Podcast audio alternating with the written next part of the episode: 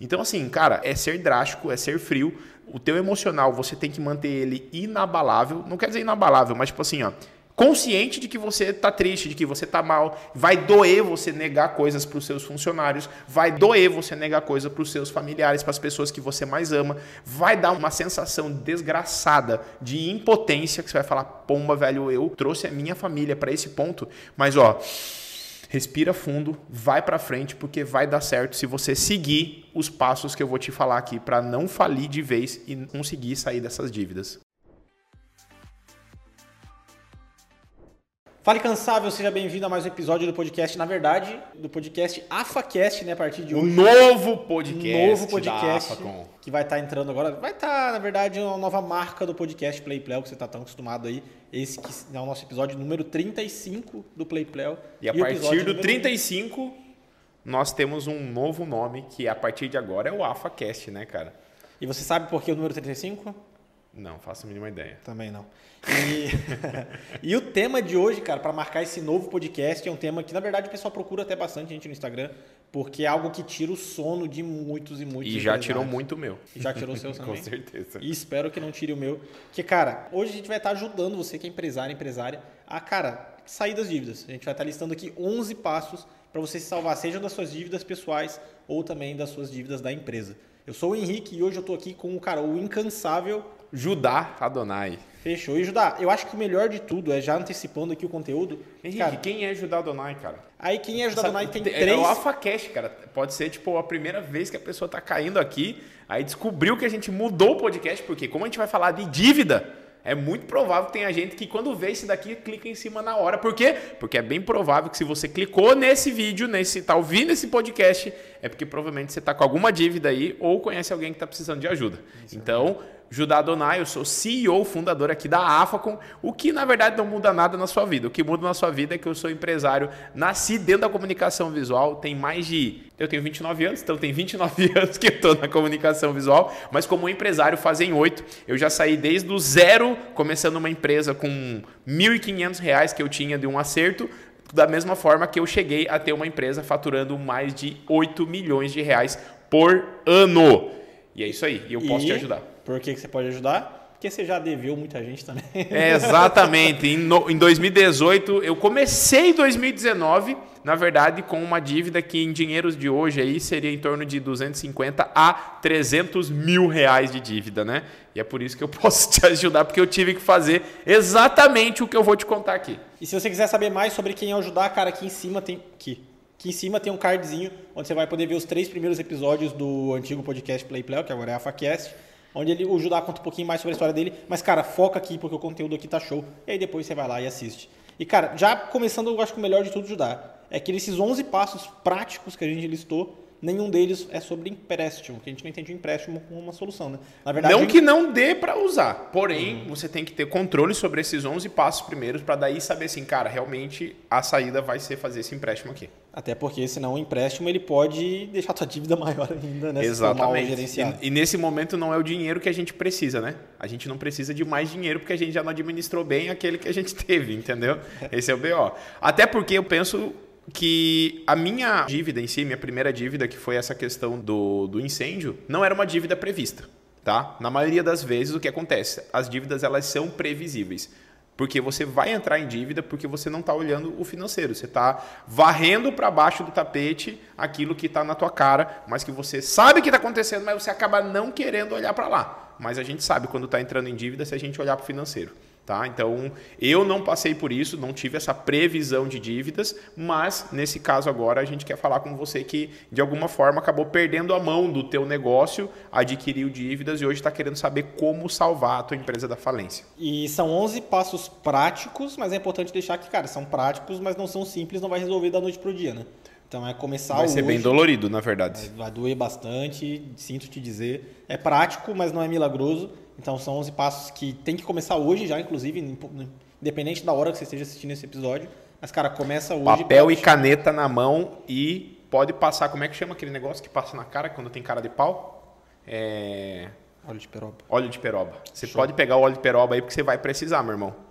Para mim foi mais fácil, que eu tenho a cara de pau, já daí foi mais tranquilo, porque você tem que pegar o orgulho, o ego, colocar no bolso, esquecer que você é quem você pensa que é, vai colocar orgulho e ego no bolso e você vai assumir a posição de alguém cuidando do seu patrimônio, alguém recuperando a sua empresa, alguém salvando não só a empresa, mas a sua família também. Até porque pode não só ter dívida na empresa, como pode ter dívida também na vida pessoal. E esse, esses passos vão te ajudar também, porque quando a tua empresa está endividada, de certa forma o seu nome vai junto para o MOI, porque provavelmente você fica como avalista na empresa, né? Então você perde teu nome junto. E já pode anotar aí o primeiro passo, então, no papelzinho caneta que você já foi lá buscar, que, cara, o primeiro passo é identificar onde está o sangramento, onde está o furo nesse balde do caixa da empresa.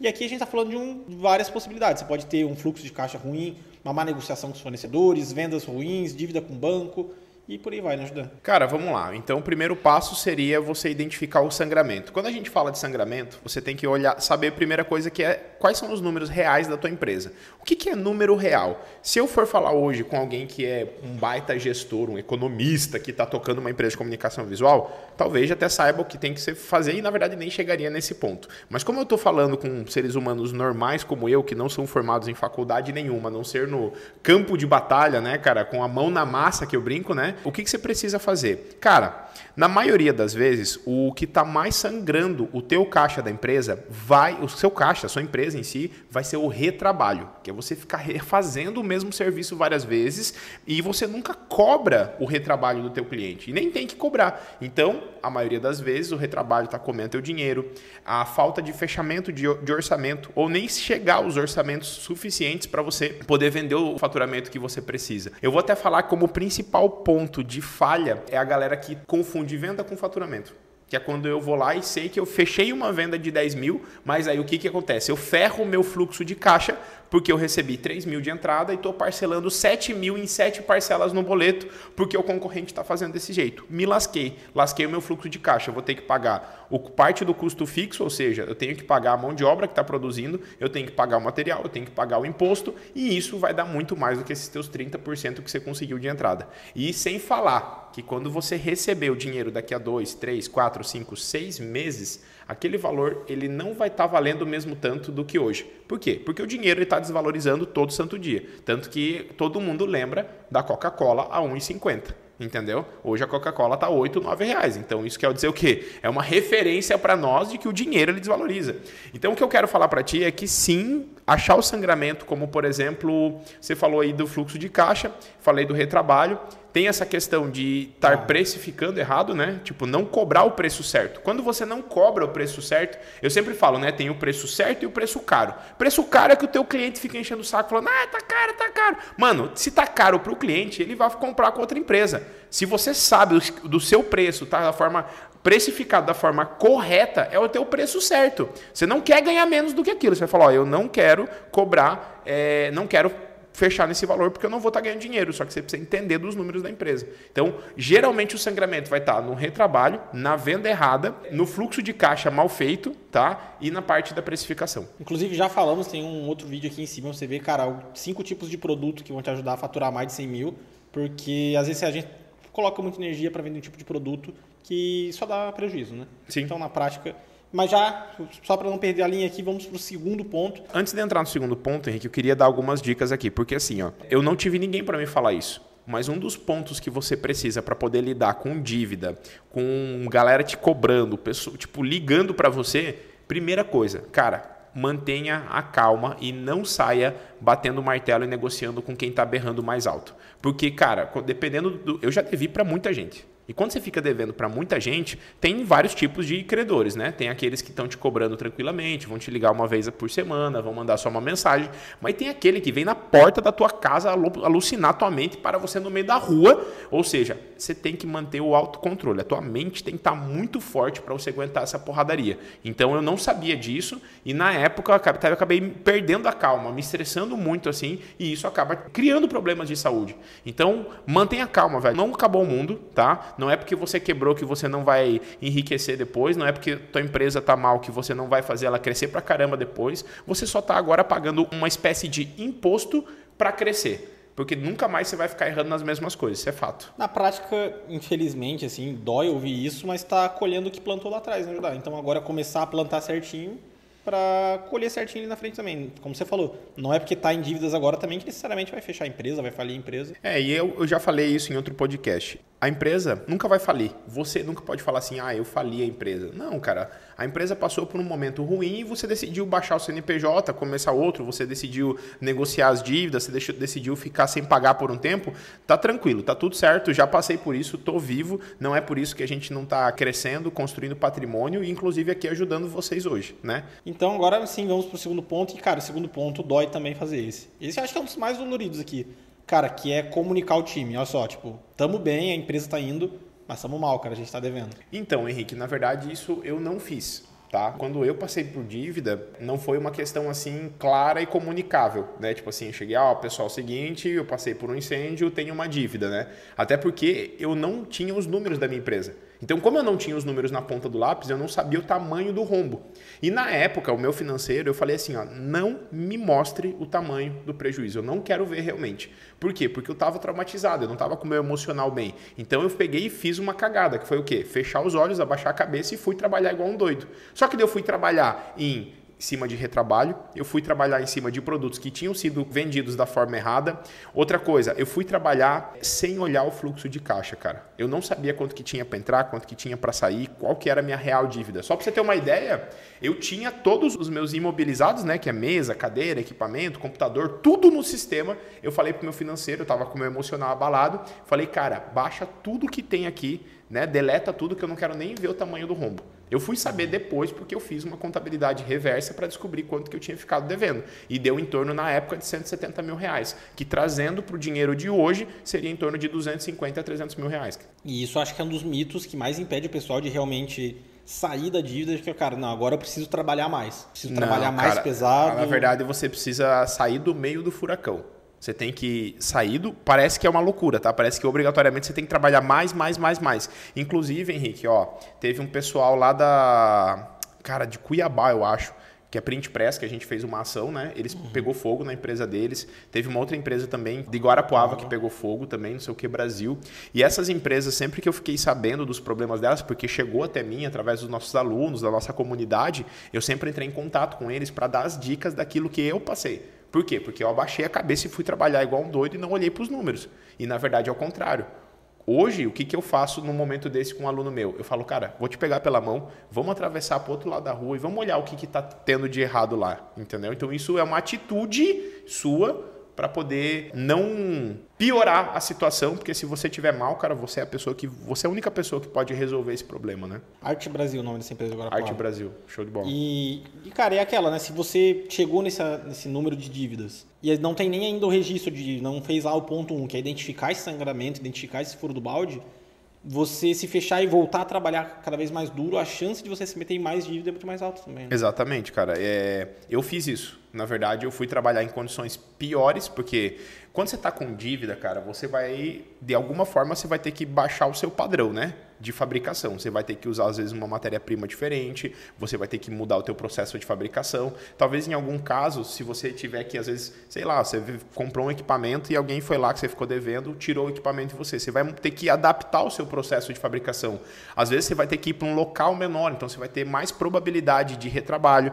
E esse é até um dos pontos, tá, Henrique? Você tem que cuidar muito bem, demais, demais, demais, com os próximos passos que você vai dar. Tá? Mesmo que, ah, pô, eu tenho uma dívida. Tem uma dívida, mas você não morreu, velho. A tua empresa não está parada, ela está trabalhando. E aí, o que, você precisa fazer? Você precisa focar mais nos pontos principais. Então, ter esses números na mão, eu não cheguei a conversar com a minha equipe na época, mas é um negócio que hoje eu instruo. Pessoal, seguinte, ó, a empresa está passando por isso, isso e isso, eu preciso da ajuda de vocês. Até porque, se a gente parar para analisar mesmo, a equipe é que vai ou sair de uma vez do barco, e vai é normal, tá tudo certo, da mesma forma que outros vão vestir a camisa contigo e vão falar, cara, tamo junto. Inclusive, sim, não foi uma dívida, mas eu fiz um investimento pela própria Insight mesmo, e a gente investiu, cara, foram mais de 300 mil reais para começar um galpão. Quando teve aquela crise, que foi uma crise, né? Eu cheguei para todo mundo e falei, ó, nós vamos, não vamos ter a franquia da Insight como ia ter no projeto atual. Foi algo que eu tive que abrir o jogo com o time. Eu chamei todo mundo.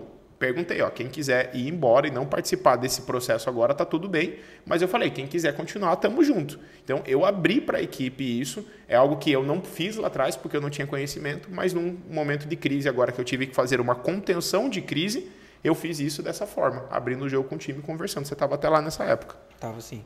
E isso traz a gente para o terceiro passo, cara. Agora a gente identificou esse sangramento, nós comunicamos o time para ver realmente ajudar o pessoal a vestir a camisa. E agora nós vamos começar a colocar a mão na massa, só que de uma forma diferente. Não é sentar lá e sair produzindo. É, cara, é checando as margens dos produtos, ver o que, que a gente vai ter que parar de produzir, ver o que, a gente vai começar talvez a produzir a mais que a gente não produzia tanto e caçar cliente, né? Exato. Esse ponto que eu listei ali, ele está muito ligado ao fato de você hoje fazer a empresa funcionar. Então pensa comigo o seguinte, tá? O cliente chegou no balcão da tua empresa e falou, cara, preciso fazer um milheiro de cartão de visita, vou pagar à vista. Aí é 180 reais que você cobra, o cara fala, tenho 160. Cara, não é 160 reais que está entrando no seu caixa agora. É 20 reais, que equivale a cerca de 10% da sua margem de lucro daquele cartão de visita que está indo para o ralo. Ah, ajudar, mas eu não trabalho cartão de visita. Talvez seja outro produto, né, que você vende, sei lá, uma fachada de ACM, que você iria cobrar 10 mil, o cara falou, eu tenho aqui agora 8.800. Para, você está dando ali mais de 10% de desconto porque o cara vai pagar à vista. Cara, será que você não está sangrando o teu negócio demais porque você não está olhando direito a tua margem? Você está desesperado. Lembra que eu falei, mantenha a mente correta Senão você topa fechar uma venda dessa, vai botar dinheiro no caixa, vai, mas não é um dinheiro que vai fazer a tua empresa sair da dívida. Muito pelo contrário. Pode ser que você esteja queimando a sua margem de lucro naquele exato momento. E aí junta com aquele outro problema, que é você tem um retrabalho naquele serviço. Aí junta com outro problema, que é você às vezes precificou errado, deu muito desconto. Cara, você está juntando uma bola de neve que eu sei que acontece na comunicação visual. Assim como acontece na nossa vida pessoal, né, cara? Às vezes você está com uma dívida, você tipo assim, meu Deus, eu preciso pagar o cartão de crédito que virou uma bola de neve, porque aconteceu isso comigo. Eu tive que renegociar meu cartão de crédito. Então, naquele momento que eu tive que renegociar, eu lembro que na época o banco estava botando pressão, eu fui lá e fiz o quê? Paguei com um monte de juros a parada, entendeu? Então é não ceder a pressão e entender muito bem os números de cada dívida, de cada processo que você está passando com cada credor, né? E essa parte né, de margem dos produtos é que volta para aquela história também até do faturamento não ser lucro, né? Que acha que está faturando um valor naquela venda lá. É, vamos pensar assim, ó, comunicação visual é extremamente ampla, né? A gente pode estar tá vendendo um adesivo aplicado na parede de uma empresa e pode estar tá vendendo um adesivo aplicado num papel de parede na casa de uma pessoa. É o mesmo adesivo, é impresso na mesma máquina, é a mesma pessoa instalando, mas tem margens diferentes. Então, nesse momento, o que, que você precisa fazer, cara? Quais são os produtos que você mais vende? Cara, eu vendo mais banner, eu vendo mais adesivo aplicado, eu vendo mais lona para outdoor, eu vendo mais papel impresso, apostila, encadernada, não sei qual produto que você mais vende. Fachada de ACM, letreiro de PVC, letra caixa, independente do produto que você mais vende, você vai olhar as margens de cada um. E como que eu olho a margem? Você vai pegar o valor da venda menos as despesas variáveis, que seriam as despesas diretas da, daquele item, né? Por exemplo, o imposto que você vai pagar, fechei uma venda de 10 mil reais, eu posso vender 10 mil de vários produtos diferentes. Como que eu vou saber minha margem real? 10 mil menos a minha matéria-prima, menos o meu imposto, menos a comissão do vendedor. Então, assim, ah, ajudar, mas tem terceirizado, é despesa variável. Ah, mas eu tenho freela, despesa variável. Ah, mas eu tenho frete, despesa variável. Ah, mas eu tenho, sei lá, um terceirizado que vai fabricar só parte do meu produto é tudo despesa variável. Vou mandar para pintura lá. Vou mandar para pintar fora. Cara, independente do custo que você tem só por conta daquela venda, você tem que tirar para saber tua margem. 10 mil reais menos 3.500 reais de despesa variável, somando imposto, comissão, matéria-prima, fornecedor, tudo terceirizado. Cara, vai sobrar 6.500 reais. Esses 6.500 reais é sua margem de contribuição, que é um percentual que você aplica para pagar o custo fixo da empresa. Então, saber essas margens diferentes vai te dar clareza para começar a falar não para alguns produtos. Você vai ver que às vezes um determinado produto ele tem uma ele, você vende por 10 mil para decoração e vende para 10 mil, para, por exemplo, eu, eu, vou dar um exemplo rapidão, tá, Henrique? Você fechou uma venda de 10 mil reais de placa de aluga-se para imobiliária, que para os caras não vale nada, eles ficam chorando o preço, leiloando, querem comprar o mais vagabundo, mais barato. E eu vendo 10 mil reais de decoração. Qual dos dois adesivos, né? Quais as duas placas aqui que vão ter mais valor agregado, mais margem? A de decoração. Por quê? Porque é um produto com valor agregado. Então eu tenho que, nesse momento da crise, cara, infelizmente, é falar não para esse perfil de cliente hoje que, ah, mas vai girar faturamento. Você não precisa de faturamento, você precisa de lucro para pagar dívida, porque o que paga dívida é lucro, não é venda. E isso traz a gente para o nosso quarto passo, que é justamente esse que é, cara, é só vender com lucro. Esqueça a ideia de vender para trazer nesse momento para botar um cliente para dentro ou ficar forçando vendas. com uma margem menor, cara, é vender só com lucro que é o que vai sobrar no final das contas realmente para pagar. É, vamos falar assim, né? Por que, que a gente tem que focar nas vendas com lucro? Porque o que paga a dívida é lucro, que eu acabei de falar. Então imagina o seguinte: a maior parte das empresas, inclusive eu já fiz isso, né? Quando eu comecei na comunicação visual vendendo, tendo minha própria empresa lá em 2013, eu precificava assim, ó, eu pegava um custo de 500 reais, aí eu falava, ah, vou jogar 150% de lucro em cima. Aí eu vendia por 1.250 aquele serviço. Quando eu chegava para minha esposa, eu falava, olha, eu tô tendo 150% de lucro. E não existe 150 50% de lucro. Lucro é um resultado. É quando você pega a sua receita menos a sua despesa e ou vai dar lucro ou vai dar prejuízo. Então você nunca joga uma margem de lucro em cima. Na, na linguagem normal, pelo menos o que eu aprendi sobre precificação, existe um método de markup. Quando você está jogando 100% em cima do teu custo, você não está jogando 100% de lucro, você está jogando 100% de margem. Depois que você joga esse 100%, você tem o teu preço de venda. Então, quando a gente fala assim, ó, cara, melhora o lucro e vende só os produtos que tem mais lucro na tua empresa. É porque daí quando você tem uma margem de lucro maior daqueles produtos, quer dizer que você vai gerar mais caixa.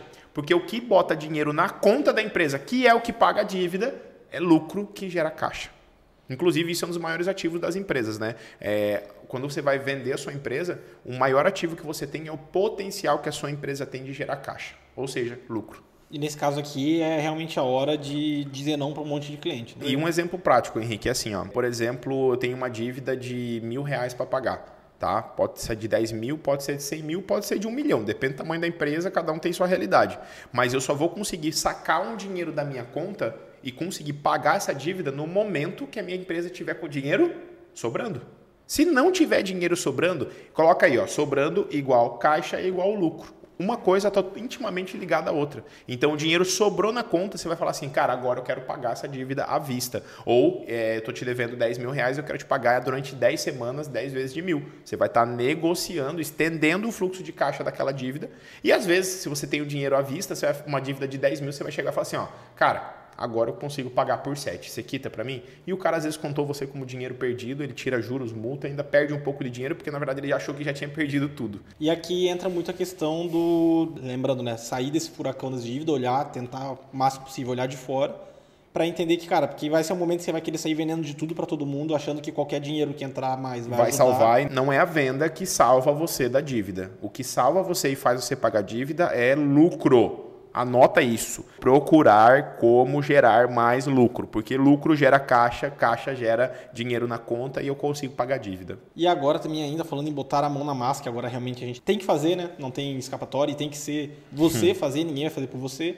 Que cara é começar a organizar o fluxo de caixa dos próximos seis meses mas principalmente mapeando, cara, anotando mesmo o que, que pode parar a tua empresa. Vamos falar assim, né? Cenário ideal, Henrique, é eu fazer o meu fluxo de caixa, todas as contas a pagar e a receber dos próximos seis meses. O que, que geralmente você precisa fazer? É pegar uma planilha de Excel, inclusive lá dentro da AFA Com Plus a gente tem nosso modelo de planilha de, de, de, de fluxo de caixa, né? Mas você vai colocar o quê? Contas a pagar a receber. Data, valor e descrição da despesa. É isso que precisa ter. Por quê? Você, é como a gente conversou no começo, né? Se eu hoje entrar em dívida aqui na minha empresa, eu vou entrar porque eu parei de olhar o financeiro. Não porque aconteceu uma tragédia. Pode ter acontecido uma tragédia entrar em dívida? Pode, como já aconteceu comigo também. Mas, de qualquer forma, quando você olha o teu fluxo de caixa, que é você olhar lá na frente e falar assim, cara, quanto que eu tenho de saldo mês que vem? Vamos ser mais simples, tá? Eu tô hoje aqui, hoje é dia 4 de janeiro, certo? É o primeiro podcast da, da AFA, o AFACast, né? Primeiro podcast desse ano, né? Mas vamos pensar o seguinte: amanhã eu tenho 100 reais para entrar e 200 para sair. Então amanhã eu tô com um saldo negativo de 100 reais. Se hoje eu tô começando o meu dia com 500 reais e amanhã eu vou ter um saldo negativo no meu fluxo de caixa de menos 100, qual que vai ser o meu saldo no final do dia amanhã? 400 pila. É 500 que é o meu dinheiro na conta, vai entrar 100 e sair 200. Eu vou ficar com 400. Isso é fluxo de caixa. Parece que é um negócio complexo, mas não é. É simples dessa forma. Inclusive, o que eu quero dizer para você é que se você fizer o fluxo de caixa do próximo mês, quando você está num período de dívida, já é melhor do que 98% das empresas. Porque 98% das empresas não fazem gestão de fluxo de caixa porque acha que é algo complexo. E não é. É só registrar a entrada e saída para você olhar, putz, da mesma forma que amanhã eu posso estar do meu saldo de 500, eu vou estar com 400, Isso, colocando mais dois zeros, eu posso estar com 40 mil na minha conta e amanhã eu ter 10 mil de entrada e 20 mil de saída e vou acabar o meu dia. Desculpa. Eu vou estar com 50 mil na minha conta, amanhã vai entrar 10 mil de cliente, mas vai sair 20 mil. Então eu vou ficar com o meu saldo de 40 mil, né? no caso normal, mas perdi 10 mil naquele dia. Fluxo de caixa de seis meses é a mesma coisa. É você olhar lá para frente, daqui a seis meses, cara, o que, que eu tenho de dinheiro para entrar e para sair. Só que na comunicação visual, seis meses é muito, tá? É muito mesmo, mas é o ideal. O que, que eu sugiro para você? No mínimo, no mínimo, dois meses. Tá? Um mês para frente você não vai conseguir negociar muita coisa. Agora, se você olhar os próximos 60 dias, tudo que você tem a pagar e a receber, porque a gente vende muita coisa na comunicação visual parcelada. Entendeu? E geralmente a gente parcela em duas vezes, três vezes no máximo. Do contrário, a gente parcela mais do que isso é no cartão de crédito. Então, parcelando no cartão de crédito, automaticamente a gente vai estar tá recebendo antecipado, entendeu? E aí, nesse jogo de fluxo de caixa, é realmente botar ali, cara, o dia que você vai pagar o teu funcionário, o dia que você tem que pagar o aluguel, o dia que você tem que pagar a conta d'água, o dia que você tem que pagar a conta de luz, para ter isso registradinho, principalmente por esse ponto de entender, cara, o que, que pode parar a tua empresa. Como assim parar a tua empresa? Você está devendo, isso é fato, você está devendo, você precisa pagar um monte de gente. Mas, cara, se, o que que você, se você deixar de pagar, acaba a empresa, a empresa para de vender, a empresa tem que fechar as portas. Então, e aí listar prioridades, né, Judão? Bom, vamos por partes, né? Então, nesse passo 5, que é você organizar o fluxo de caixa, que, que vai parar a tua empresa? Vamos pensar o seguinte, tá? Primeiro, uma conta que eu pago de fornecedor. Cara, se você, a gente sabe que na comunicação visual você tem mais de um fornecedor. Então, você sabe que você pode comprar adesivo Oracal de mais de uma empresa. Você pode comprar chapa de PVC de mais de uma empresa. Você tem que buscar negociar com esses caras, mas não é porque você vai negociar com ele que você tem que parar de produzir. Então você pode sim trocar de fornecedor. Só que como você vai estar com o teu nome sujo, você não vai conseguir comprar parcelado, faturado.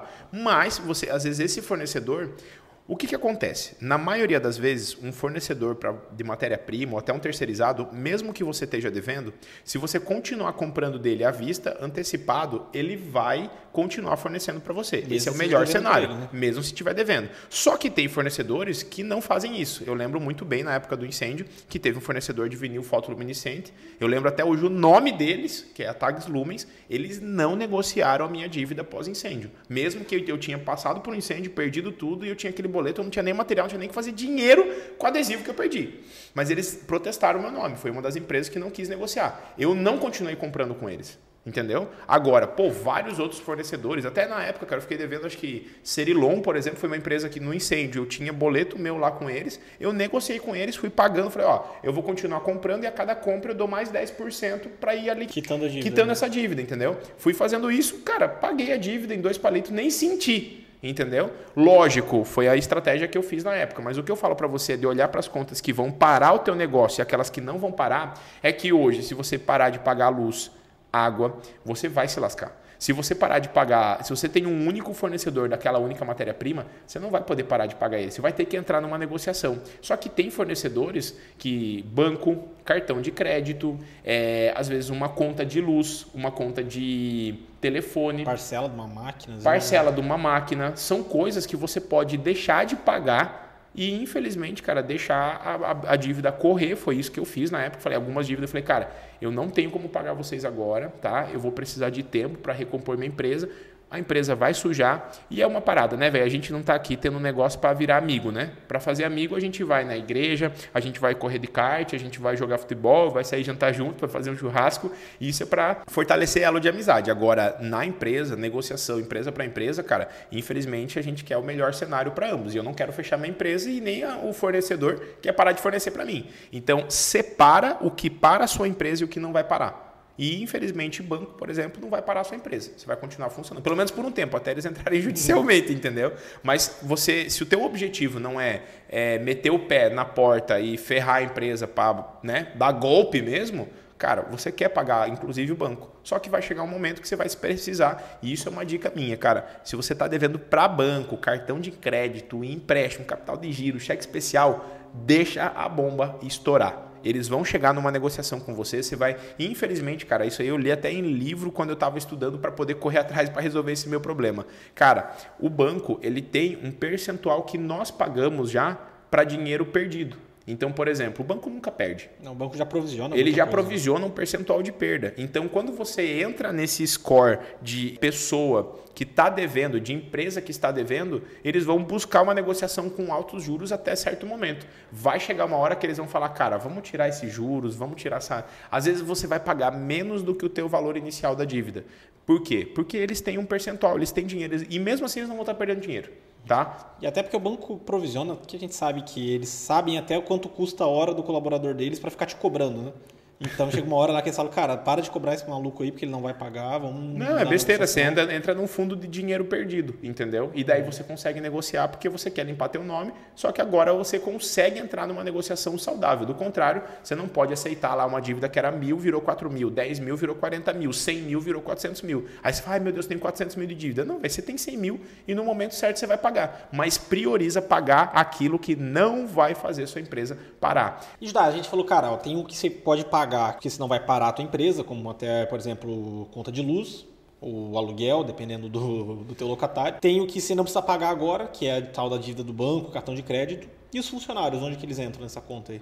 Cara, vamos pensar que na comunicação visual é um modelo de negócio onde a gente manufatura, ou seja, a gente pega uma matéria-prima transforma num produto. A gente tem processos de fabricação.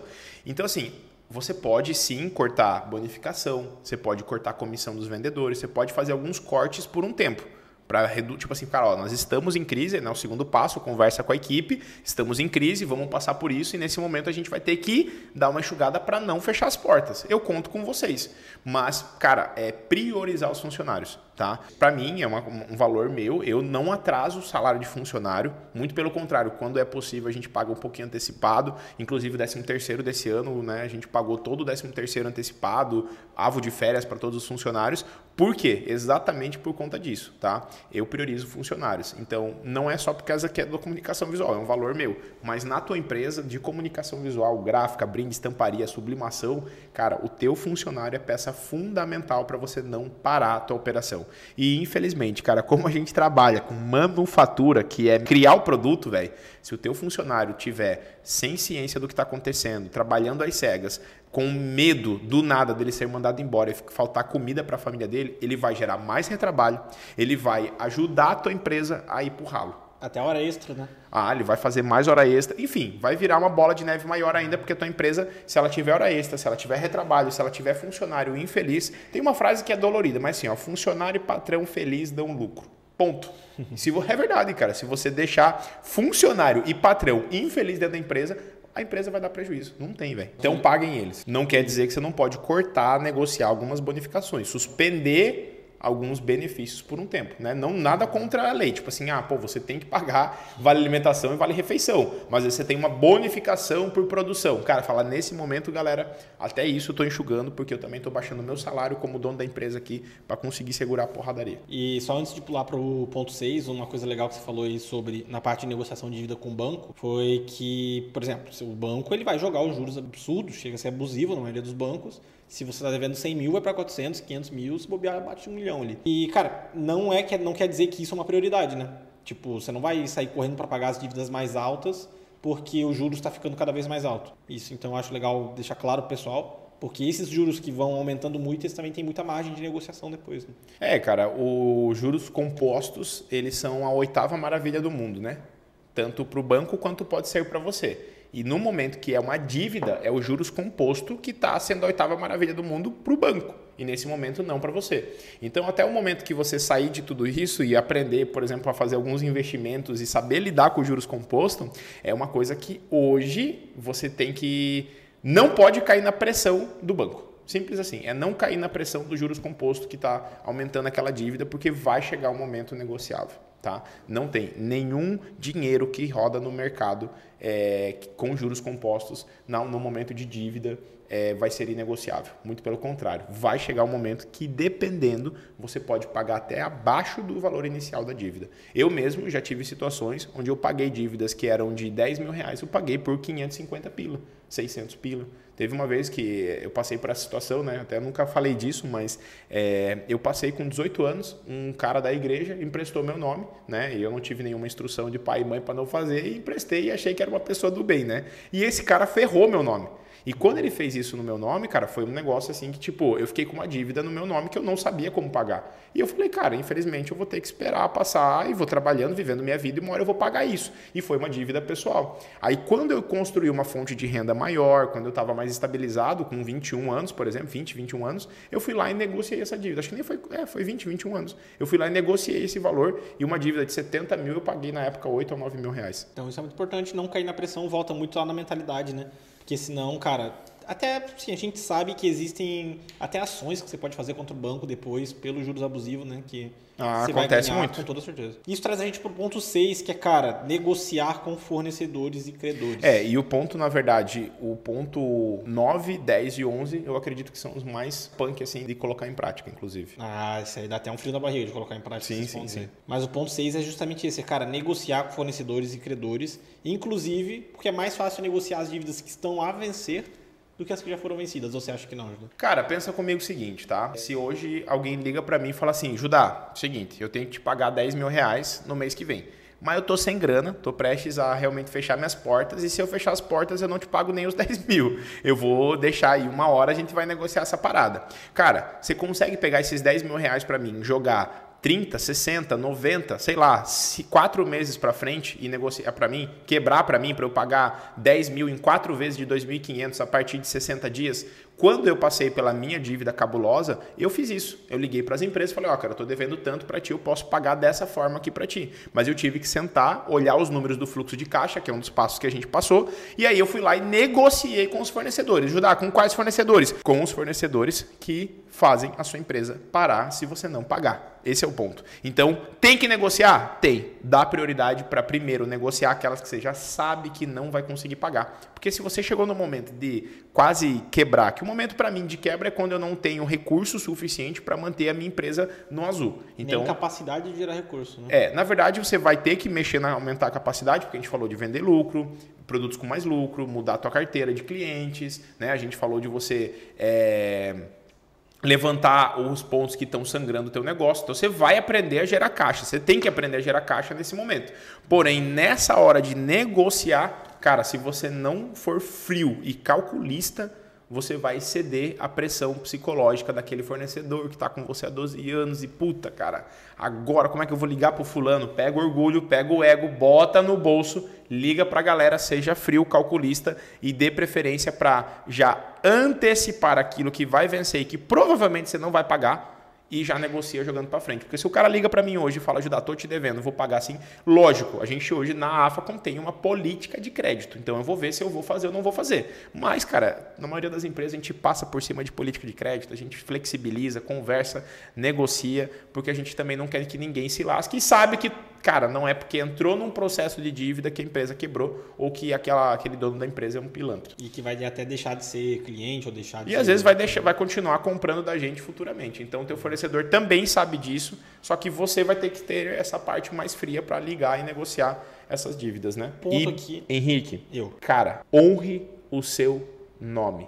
Eu acho que esse é o ponto principal. Entrar em dívida não é o problema. Agora, se você vai ligar para alguém que você não vai pagar, que você vai ferrar o fluxo de caixa da pessoa porque você entrou em dívida e naquele momento você assumir algo só para empurrar com a barriga, cara, não faça isso, tá?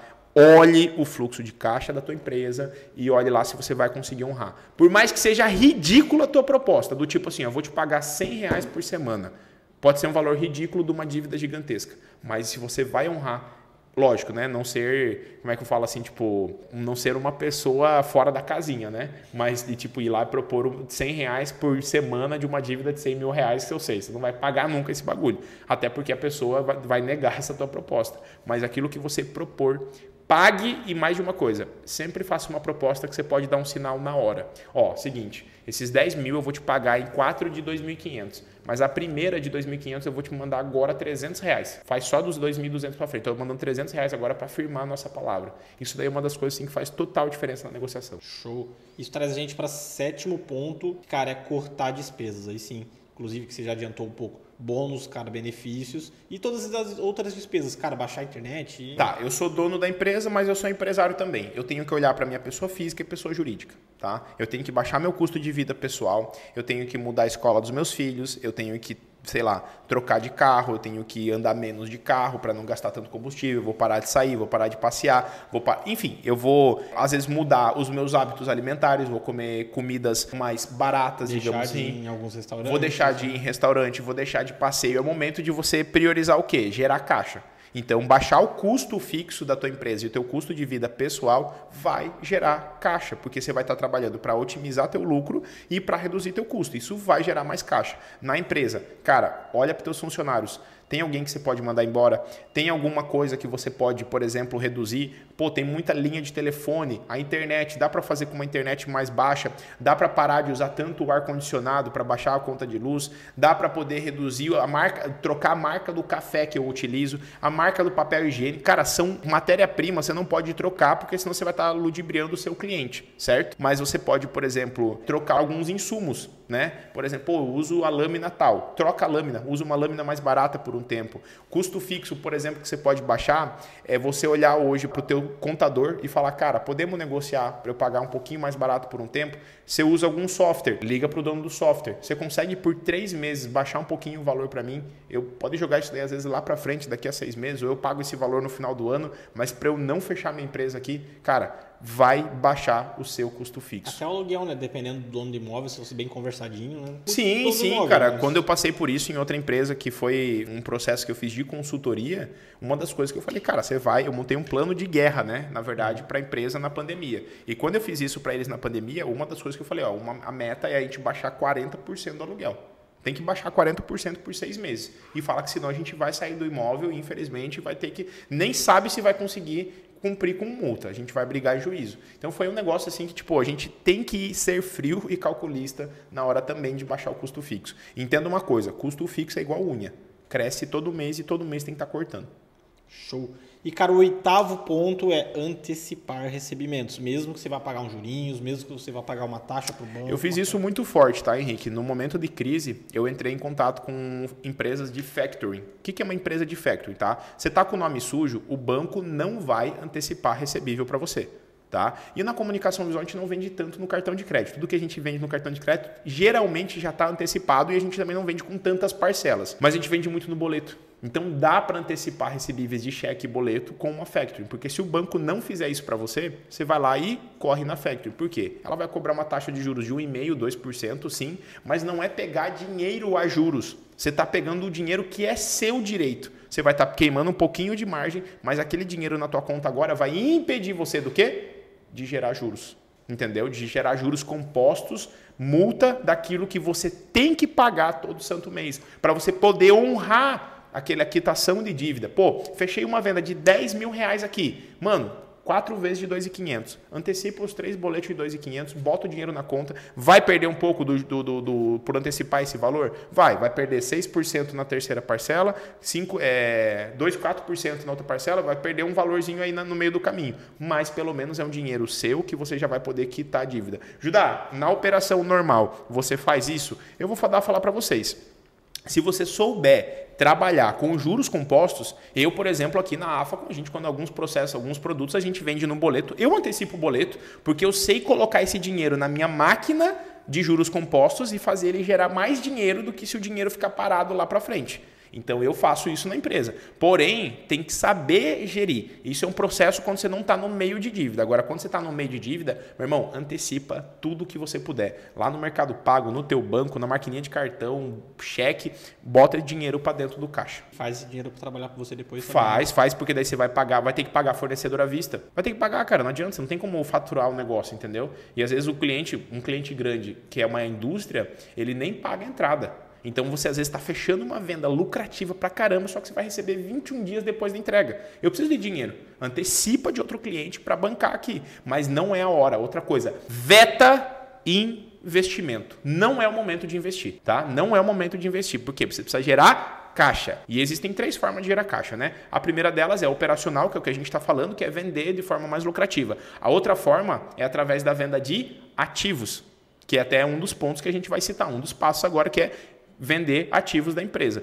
Porém, tem uma outra forma que é pegar empréstimo, que é a última das últimas das últimas saídas, que a gente, inclusive, nem vai falar para você aqui fazer isso hoje. Isso traz a gente para os três últimos e mais importantes. Não sei se, na verdade, não são os É mais que são mais difíceis de Mais fazer, difíceis. mas que vão gerar um resultado bizarro também, né? E o nono ponto, que, cara, esse é difícil de fazer, esse dá até um frio na barriga. Principalmente se o teu vendedor não tiver muito confiante ali, cara, é aumentar a venda à vista. aumentar a venda à vista, porque você tem que mudar a tua condição de pagamento. Então o que, que acontece? Se eu treinar o meu time comercial para ele começar a vender melhor, que é vender à vista, vender com uma condição mais saudável para a empresa, isso vai fazer eu gerar mais caixa. Né? Você pode mudar, a gente fez isso, inclusive, teve um processo que a gente foi ver o nosso ciclo financeiro, a gente falou, caramba, nosso ciclo financeiro está em 30 e poucos por cento, né? A gente recebia à vista do que a gente vendia nem 40%. Aí a gente fez uma estratégia, treinou o time comercial, porque o vendedor, né, até o dono, dona da empresa tem que estar apto para isso. Mas o que, que você vai fazer? Você vai mudar a tua teu tipo de abordagem, né? Você vai fazer condições diferentes. Ó, o produto que você já ia vender por 10 mil, você vai passar por 10 mil e pouquinho e vai falar, cara, se você pagar à vista, fica 9 mil e pouco. Ou seja, fica um desconto bizarro porque você ancora. Aí tem que usar algumas técnicas, né? Quais técnicas de venda que você tem que utilizar? Ancoragem parar de passar só um item. No momento de crise, que você tem que gerar mais lucro para a empresa, você tem que vender com produtos com mais margem. E você sabe qual é o produto com mais margem. O que, que você vai ter que fazer? Você vai ter que jogar mais de uma linha de produto. Então você vai oferecer para o cara um material primeira linha, que é né, cobrando um valor mais alto, porém com material melhor, e uma linha menor do que aquela que você quer vender. Para quê? Para criar triangulação de preço. Ou seja, eu tenho aqui a pipoca M, tem a pipoca G e tem o baldão. Se eu quero vender o baldão, eu vou fazer com que a minha M e a G elas sejam absurdamente mais caras na hora que a pessoa fizer um cálculo óbvio. É a mesma coisa que você faz quando você for oferecer um banner. Ó, eu tenho o banner de ah, eu quero um banner para não sei o que. Tá aqui, ó. O banner de 1,20 por 80 é o que eu quero vender. Ele é 100 reais. Aí o de 1,5 por 1 eu vou vender a 220. E o de 60 por 80 eu vou vender a 90 pila. Que, que eu fiz? Eu forcei o meu cliente a comprar o melhor custo-benefício que é o meu. E isso é triangulação de preço. E quando eu ofereço um banner de 220, eu estou ancorando o meu de 100. Isso é uma técnica que o teu time comercial precisa aplicar para poder cobrar melhor. E aí vai ter que mandar o quê? Sempre descrever, ó, primeira linha, segunda linha e linha promocional, ou linha premium, primeira linha e linha promocional. Sempre ter mais de uma opção para o teu cliente, porque isso vai fazer você melhorar as suas vendas. E obviamente, até se o teu funcionário não tiver preparado para apresentar isso, se você dono da empresa não tiver pronto emocionalmente para negociar, porque você sabe que precisa de dinheiro, aí você precisa de treinamento. Porque quando a gente sabe o que precisa ser feito, tá tudo certo.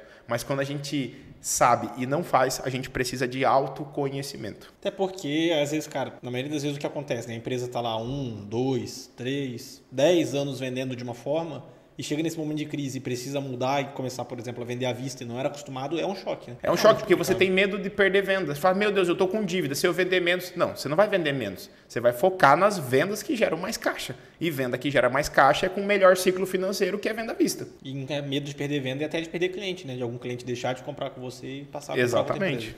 Isso traz a gente pro décimo ponto, que esse, na verdade, a gente falou bastante, cara. Só que é importante ressaltar, eu acho que esse. Não vou falar que é o mais importante, mas esse é um dos mais importantes, principalmente para você não O queimar o dinheiro que você não tem. O Henrique, todo ponto ali, ele chega e fala assim, cara, olha, esse aqui é um dos mais importantes. Não é o mais, mas é um dos Não, mais. mas esse eu acho que. Mas o 9, 10 e 11, eles são mais É. porradaria mesmo. Esse que é o 10, inclusive, lá no começo do vídeo. Vendas cura tudo, então o 9 é ser extremamente importante. Porque esse, eu particularmente, eu acredito que ele vai te blindar de você perder o dinheiro que você já não tem, que é o dinheiro que você está devendo, que é a tal da renegociação da dívida. Você não pagar lá, você está devendo 20 mil para o banco e o banco chega lá te cobrando 80, 90, não só o banco, né, o cartão de crédito, tudo. E, cara, renegociar é poder, renegociar é vida. Inclusive, eu conheço muita gente que já renegociou dívidas gigantescas e conseguiu. Você é uma delas, né? Sim. E conseguiu se safar nisso. Porque, cara, se você cair na pressão, você vai o banco vai ficar feliz da vida e você vai perder um dinheiro que você já nem tinha. A questão da renegociação, ela vai envolver a junção de tudo que a gente está falando. Você precisa ter estancado para você realmente mudar, você tem que estar vendendo com lucro, você tem que estar sabendo do teu fluxo de caixa, você tem que ter conversado com a tua equipe. É meio que juntar tudo para você poder ir com, cara, ética, com clareza, com Até com laço. confiança, né? com Chegar laço. Tipo com- assim, cara, eu, eu, eu lembro muito bem que quando eu cheguei para negociar as dívidas do incêndio com os fornecedores, eu chegava para eles e falava, cara, é o seguinte, a minha dívida está em 170 mil reais. Eu não falava 170 mil, porque quando eu fui negociar foi a partir de março de 2020. Porque eu fiquei. É, 2020 não, desculpa, 2019. Porque eu fiquei com dívidas em 12 de novembro de 2018, que foi quando eu tive o incêndio. Eu fiquei dezembro, janeiro, fevereiro e março cara, trabalhando, fazendo o que dava, entendeu? Refinanciei meu carro, é, vendi bens da empresa, fiz o que, o que dava pra. Né, Na verdade, nem vendi bens nessa época, eu pedi. Não tinha os bens Não tinha os bens que queimou, né? Mas foi, eu, é que o, o Palio eu vendi da Carla para a empresa e daí eu consegui refinanciar ele. Uhum. Então, assim, eu até já falei da, da história desse Palio em outro podcast, né?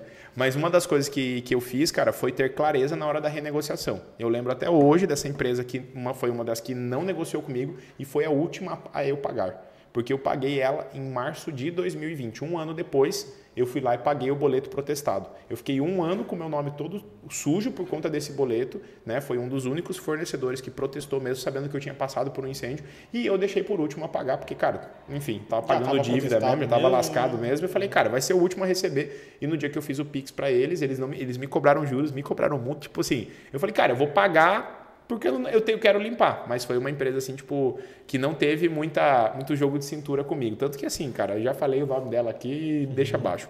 Mas, Mas, a exemplo, com o banco é renegociação diferente, né? com o banco é Você diferente, cara. senta cara a cara com o gerente aqui Você fala, vai falar, cara, eu tenho isso daqui, é o que eu posso pagar. Você quer, quer, não quer, nós vamos esperar, eu vou pagar outro banco. E na verdade, como eu falei, né, todo banco já está às vezes com o dinheiro perdido com você, então ele vai aceitar negociações que para você serão surreais naquele momento. Inclusive, uma dica extra aqui que eu vou dar para vocês é o seguinte: é, existem campanhas, tá? Não sei se você já tem isso, mas eu tenho um cadastro tanto da empresa quanto da minha pessoa física no Serasa Experian, tá? É uma plataforma que você paga lá em torno de 19, 20, 30, 40, não sei de cabeça, tá? Por mês é um valor lá e você fica monitorando o seu CPF e o seu CNPJ.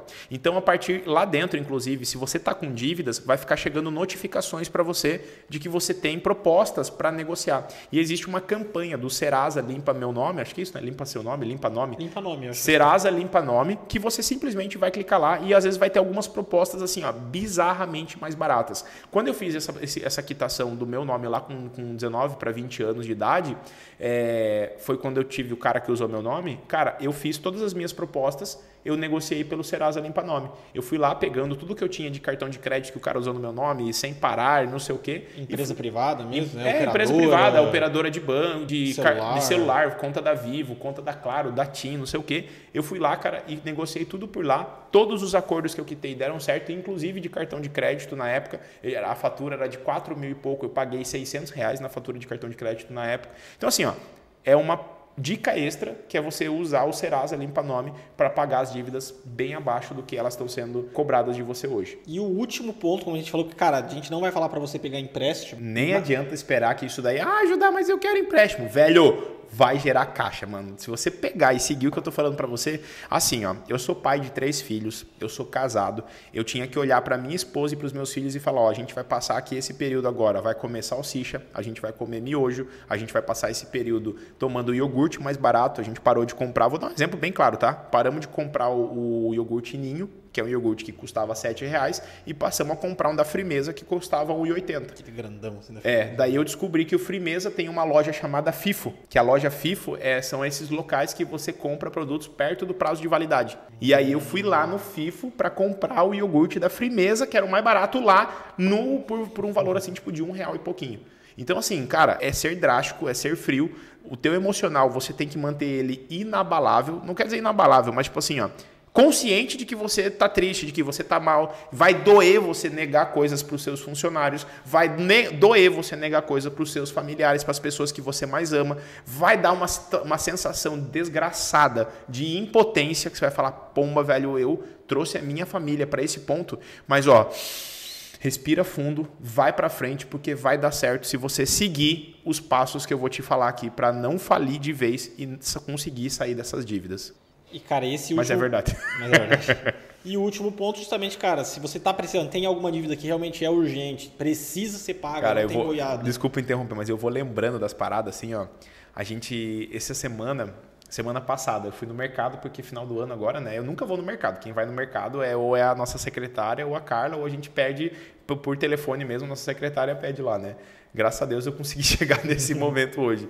Mas no final do ano eu fui, né? Fui mais cinco vezes no mercado ali. E numa delas eu peguei e coloquei três miojos no carrinho. e falei, amor, eu vou comprar miojo que os piá adoram. Porque eles adoram o miojo mesmo, entendeu? Só que se você olha o rótulo do miojo, tipo, não tem nada nutricional, mas ele mata a fome, entendeu?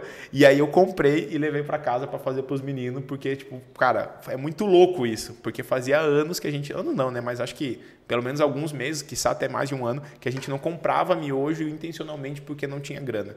Mas por muito tempo, velho, era a nossa comida e mesmo sendo um miojinho ali, velho, a gente fazia. Eu lembro que a gente fazia é, miojo mais tipo sopa, daí fazia miojo com menos água para ficar mais fritinho, aí fazia miojo tipo yakisoba, que daí jogava shoyu, ou fazia miojo com molho, miojo sem molho, miojo com salsicha, é tudo com miojo na nossa vida. Mas assim, cara, olhar para trás vai passar, velho. Relaxa que vai passar. E cara, apertou a coisa e precisa gerar esse caixa, precisa do dinheiro da conta não dá para pegar empréstimo, cara, vende algum bem da tua empresa, né? Exatamente, como eu falei, tem três formas de você gerar caixa. A primeira delas é o caixa operacional, que é vendendo, entregando, recebendo, tá? Segunda que forma, é o melhor cenário que sempre. é o cenário que você tem que estar tá focado 100% da tua energia, tá? Aí o que, que vai acontecer? O segundo cenário é vender ativos da empresa vender é, bens imóveis, né? No caso, bens móveis, né? Uhum. Você pode vender cadeira, mesa, computador, você pode vender uma máquina, você pode vender até máquinas paradas. Cara, até teve uma vez que a gente precisava levantar uma grana, eu lembro que a gente vendeu retalho de material. Retalho de material assim gerou tipo uma graninha que a gente colocou lá para comprar alguma coisa na época do pós-incêndio ali, que a gente precisava de, do máximo de dinheiro possível, né? Porque no incêndio o que, que foi foda? Eu não tinha as coisas para funcionar a empresa. Uhum. Eu tive a dívida e tive que fazer dívida para conseguir funcionar a empresa. Então eu ganhei computador de doação, mas tive que comprar computador, tive que comprar cadeira, mas é aquele negócio, orgulho e ego no bolso. Entendeu? Eu, em vez de comprar cadeira cara, eu comprei cadeira de plástico lá na van, que ainda é um lugar caro para comprar. É um caro, Mas eu comprei cadeira de plástico para trabalhar sentado em cadeira de plástico, e foi assim alguns meses até a gente ir se recuperando. Entendeu? Então, nesse momento, né, nessa nossa última dica, é o quê? Cara, não vai atrás de empréstimo antes de pensar em empréstimo, você tem que ter feito todos os 10 passos que a gente falou, inclusive o décimo primeiro, que é vender ativos da sua empresa. E eu vou te falar, em alguns casos, para limpar o nome, você pode vender um ativo que ninguém pensa, que é o nome da empresa. Você pode abrir uma outra empresa com outro nome, do zero, teoricamente, mas você vai ter a tua expertise, mas você pode vender a tua marca. É um ativo da empresa. Eu já vi pessoas fazerem isso. Vender um ativo que é marca e carteira de clientes, começar do zero com a operação e conseguir sair das dívidas. Não é um cenário comum, mas também é um ativo da tua empresa. Mas principalmente quando a gente fala vender ativos, são coisas físicas da tua empresa que você consegue vender. Então, nesse primeiro episódio do AfaCast, que é nosso 35 podcast, você está saindo agora com um plano prático de 11 passos, passo a passo mesmo. E é o seguinte, aqui embaixo vai ter um link com um PDF exatamente descrevendo um resumo de todo esse podcast com os passos para você fazer o download dele e receber aí para você realmente poder ir ticando e fazer o que precisa ser feito. Tá? Não estava no script, mas pode colocar aí que precisa ser feito isso, porque realmente, se eu tivesse um passo a passo, além do vídeo, num documento que eu pudesse imprimir, cara. E até indicando, né? Ó, esse aqui eu tô fazendo, esse aqui eu tô fazendo. Exatamente. E assim, ó, vamos falar qual que é o décimo segundo passo que não estava no script. Meu irmão, você assistiu um vídeo, você acabou de assistir um vídeo ou ouvir esse podcast, certo? Você está de alguma forma com esse BO de dívida. Deixa eu te falar uma coisa: conhecimento muda o jogo. Tá? Eu sei que parece uma loucura. Você que está com dívida, você acabou de investir o quê? Tempo. O teu tempo ele custa um valor de resultado, por exemplo. Se você estivesse lá agora produzindo algo, você ia estar. Tá, vou dar um exemplo, tá? Vou, eu estou aqui é, ouvindo uma hora de podcast. Pô, se eu tivesse fazendo uma instalação, eu estaria pagando 180 reais para um cara instalar. Eu tive que pagar 180 reais para o cara instalar para mim esse serviço que eu faria em uma hora. Ou seja, você acabou de investir 180 reais para ouvir esse podcast certo? Dessa forma, o que eu quero dizer para você é que o conhecimento, você entrar nesse podcast sem ter ouvido e sair agora sabendo os passos, vai te dar mais tranquilidade. Por quê? Conhecimento gera tranquilidade. Quando você está com medo, é falta de clareza. Então você estava com medo de como lidar com a dívida, agora você tem um passo a passo. Então eu quero que você olhe para investimento em conhecimento como uma saída. Porque se você se tornar o consultor, o analista de negócios da sua empresa, você pode ter certeza absoluta que você já ia ter clareza desses passos para aplicar no teu negócio. De fato, o que muda o jogo hoje é que além de eu ter feito isso na prática, arrumando a minha empresa, hoje eu ajudo outras empresas a superarem dívidas da forma como eu acabei de te explicar. Então, cara, confere aqui embaixo os links, confere então esse documento com o plano prático dos 12 passos, agora são 12, para você sair das dívidas. Confere os outros links que estão ali na descrição. É, cara, invista em conhecimento. Você vai precisar melhorar teu processo de contratação, você vai precisar ter padronização nos teus produtos, você vai ter que aprender a precificar, você vai ter que aprender a ter margem, vender mais, vender mais, vender melhor. E hoje assim, ó, a gente tem, né, tanto o, a formação de analista, que é para você se tornar um analista de negócios para poder ser o consultor da tua própria empresa, como também tem a AFA Com Plus, que é a nossa plataforma onde você tem acesso a conteúdos para você poder começar a arrumar a casa tá? Mas independente disso, é, até esse momento, tudo que eu te entreguei aqui é prático, vivi na pele e tô te entregando sem cobrar um real de você, porque eu sei que só de aplicar isso, ter sangue frio, é, como é que eu falei, culhão para entrar no jogo e fazer as negociações, olhar, sentar, vai ter que investir umas madrugadas no financeiro, mas isso vai dar certo, tá bom? Lá na frente a conta fecha. Um abraço e nos vemos no próximo, próximo podcast. AfaCast agora. E né? o próximo AfaCast, qual que é o tema? como aumentar o salário dos donos. Entenda uma coisa, pode ser que o teu momento é de dívida, mas em algum momento você como pessoa física vai estar tá querendo ganhar mais. Por quê? Porque às vezes a tua empresa está faturando 100 mil reais e você está tirando quanto por mês? 3 mil, 4 mil. E você às vezes já se perguntou, cara, eu acho que eu ganhava mais quando eu era funcionário. Então como que faz para você, como dono da empresa, a aumentar o seu salário, a sua renda, tá bom? Mas eu te vejo no próximo AfaCast.